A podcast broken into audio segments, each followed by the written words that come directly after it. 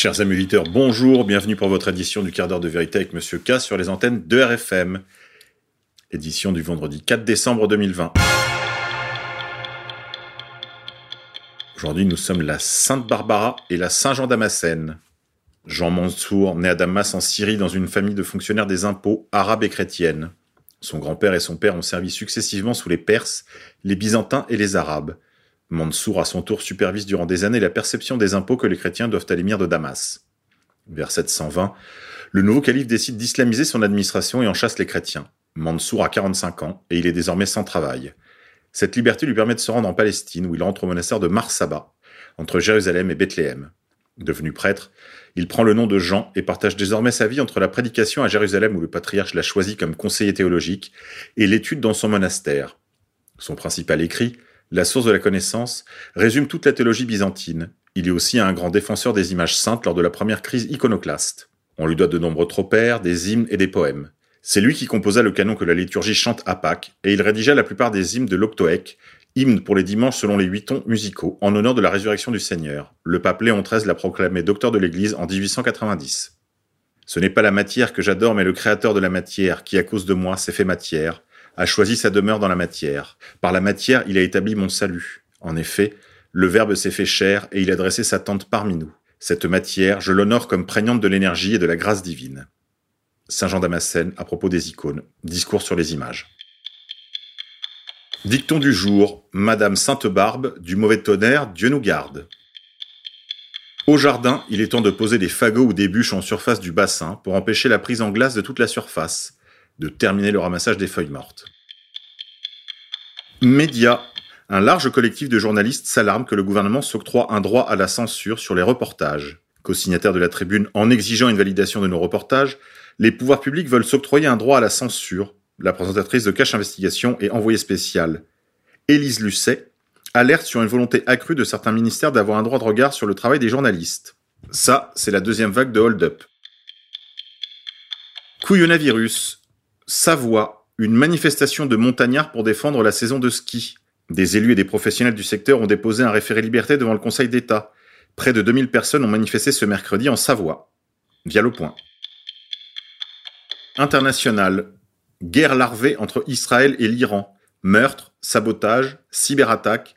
La mort du physicien Moshen Frakizadeh la semaine dernière a mis en lumière les agissements du Mossad israélien en Iran, mais aussi l'embarras des autorités de Téhéran. Israël a patiemment bâti ses réseaux, y compris dans l'Azerbaïdjan voisin, via le temps.ch. Monde d'après. Une première. De la viande artificielle à la vente. Bientôt des nuggets entièrement de synthèse dans le menu des enfants de la viande artificielle de poulet va pouvoir être proposée prochainement dans les menus des cantines. Encore un signe des temps vers une artificialisation générale de la vie humaine. Couillonavirus. Impact traumatique de la politique sanitaire actuelle sur les enfants. Un constat clinique alarmant. Des professionnels en psychologie, psychanalyse, pédiatrie et pédopsychiatrie dressent un constat alarmant au sujet des impacts traumatiques de la politique sanitaire actuelle sur les enfants décrivant leurs observations ainsi que les symptômes relevés dans leurs consultations et analysant les témoignages de parents, enseignants et enfants, ils relèvent de graves perturbations dans le vivre ensemble et la socialisation, la survenue de nouvelles maltraitances au sein des établissements, une condamnation de la tendresse, de l'empathie et un interdit implicite à l'altérité, une entrave au développement relationnel, psychomoteur, ainsi que des régressions dans les apprentissages, une fragilisation de l'autorité bienveillante contenante et de la posture parentale, une perte de repères structurants et des discours paradoxaux. Le tableau clinique conclut à une souffrance psychique croissante chez les enfants, risquant d'entraîner une explosion de troubles psychiques graves et de passage à l'acte suicidaire. Retrouvez l'intégralité de cette tribune sur françois.fr. Résistance. En Espagne, à Valence, c'est la police qui manifeste avec le peuple contre les mesures liberticides. Policias por la libertad. Retrouvez la vidéo sur Policias por la libertad. Business. Une biotech genevoise à l'agonie avant le Covid vaut désormais plus d'un milliard. Dans le contexte pandémique, les marchés boursiers sont plus que jamais dopés par les valeurs biotechnologiques. Les concepteurs de vaccins et de traitements anti-Covid captivent les investisseurs, à l'instar d'une PME genevoise, moribonde en début d'année. Elle a vu sa cote exploser. La start-up est située dans un bureau de 15 mètres carrés sur l'avenue de Séchéron, à Genève. Relief Therapeutics, créé en 2016 par trois anciens employés de Merck Renault, était en état de mort clinique en début d'année. Mais la pandémie de Covid qui a secoué le monde l'a fait revivre de façon spectaculaire. La société cotée en bourse pèse désormais plus d'un milliard de francs suisses. Son médicament, l'aviptadil, prescrit notamment contre les troubles de l'érection, se révèle être efficace pour les patients gravement atteints par le coronavirus. Mais cette renaissance inespérée n'est pas due au hasard, estime Raghuram Sevarajou, le président de cette PME, joint depuis son bureau de New York. Par chance, nous étions dans une position privilégiée parce qu'on savait que l'aviptadil était sans danger et bien toléré. Et ça, avant de nous embarquer dans cette aventure du Covid-19. Nous savions aussi que le traitement pouvait convenir en particulier aux affections respiratoires. Comme d'autres biotech, il a suffi de publier des résultats cliniques encourageants pour affoler les investisseurs. En seulement une semaine, au mois d'août, le cours a bondi de 60 000% par rapport à sa valeur du début de l'année. Ce phénomène est bien connu de Claudia Collin, analyse financière chez Atora Partners. En biotech, cela arrive souvent. Ce sont des cadavres, en quelque sorte, des molécules anciennes qui réapparaissent. Et il est vrai que cela ouvre un champ immense pour les investisseurs. Politique française, Valéry Giscard d'Estaing, ancien président de la République, est mort à l'âge de 94 ans. L'occasion de revenir un petit peu sur son œuvre.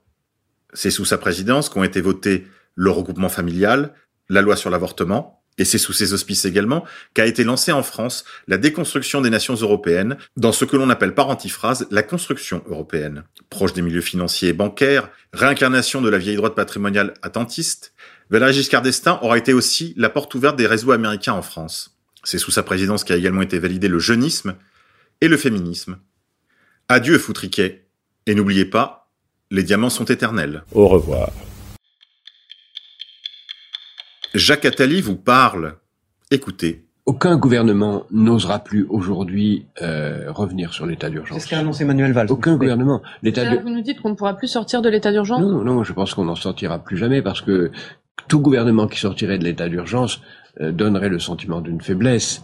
Euh, c'est malheureusement aussi euh, absurde que euh, le principe de précaution, qui lui-même est excessif, mais dont plus personne ne peut sortir. Donc on, crée parfois involontairement des irréversibilités.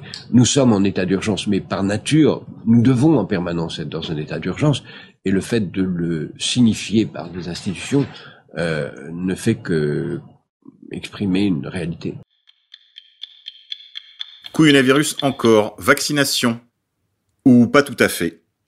En effet, pour la première fois dans l'histoire de la vaccination, les vaccins dits ARNM de dernière génération interviennent directement dans le matériel génétique du patient et modifient donc le matériel génétique individuel avant de modifier celui de sa descendance, ce qui était jusque-là interdit et considéré comme criminel. Vie parlementaire.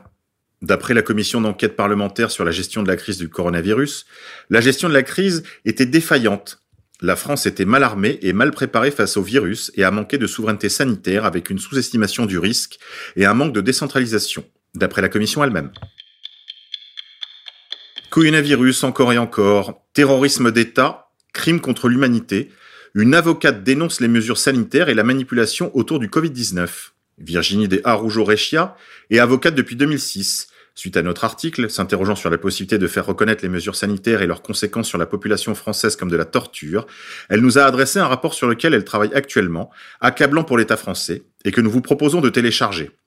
Un rapport qui pourrait, dans les semaines ou mois à venir, entraîner des actions en justice d'élus, mais aussi de citoyens. Nous avons interrogé Virginie de Harudo Rechia pour qu'elle nous présente ses recherches juridiques à ce sujet. Retrouvez l'intégralité de l'interview sur Info, ainsi que les documents à télécharger. Étrangers. Près d'un tiers des petites entreprises de New York est en faillite. Aux États-Unis, il n'y a pas de PGE, les prêts garantis par l'État qui permettent ici, pour le moment en France, de faire croire que la catastrophe économique n'a pas lieu. C'est un peu le gel de la situation et comme chacun sait, les inondations, cela arrive au dégel. On a déjà une bonne estimation de ce qu'il se passera en France quand on retirera la perfusion d'argent public. Il suffit de regarder du côté de New York, où près d'un tiers des petites entreprises de New York auraient fermé leurs portes en 2020, selon un article du New York Post. Près d'un tiers des petites entreprises de New York et du New Jersey restent fermées depuis janvier au milieu de la pandémie de coronavirus. Les chiffres sont conformes aux estimations de la New Jersey Business and Industry Association, qui indique que 28% des petites entreprises du Garden State avaient fermé leurs portes. Justice. Accusé de viol, le ministre de l'Intérieur de fait, Gérald Darmanin, le petit protégé de Nicolas Sarkozy, était convoqué par les juges comme témoin assisté lors d'une audience qui devait se tenir mardi 2 décembre 2020. L'audience devait se tenir ce jour-là, mais les avocats ont obtenu un report à cause d'une contrainte professionnelle majeure. Jusqu'où va se loger le Covid? À relayer, disparition inquiétante de mineurs. Clément, 15 ans, a disparu depuis le 1er décembre à 16h30 après avoir quitté son lycée de Bourg-Saint-Andéol en Ardèche. Il habite dans la Drôme, il mesure 1m70, est mince, a les cheveux courts noirs et portait du noir. C'est l'occasion aussi pour moi de vous rappeler qu'il y a en France par an 8000 disparitions inquiétantes de mineurs. Il est vraiment temps de se réveiller. Rejoignez la résistance sur le groupe Telegram RSA France. Il y a des groupes à peu près dans toutes les villes, tous les départements, toutes les régions, toutes les îles même de France et même chez nos voisins, en Suisse, au Luxembourg, en Belgique, au Maroc et jusqu'à Budapest et parfois même jusqu'en Asie du Sud-Est. Alors mobilisez-vous, rejoignez Telegram et rejoignez-nous sur ces groupes afin de créer des groupes locaux solidaires d'action. Il ne s'agit pas ici de communication ou euh, de propagande, il s'agit principalement de se voir, de s'entraider et d'agir. On va se quitter en musique. Aujourd'hui, je vous propose Do the Evolution de Pearl Jam. Et faites-moi plaisir, allez regarder le clip.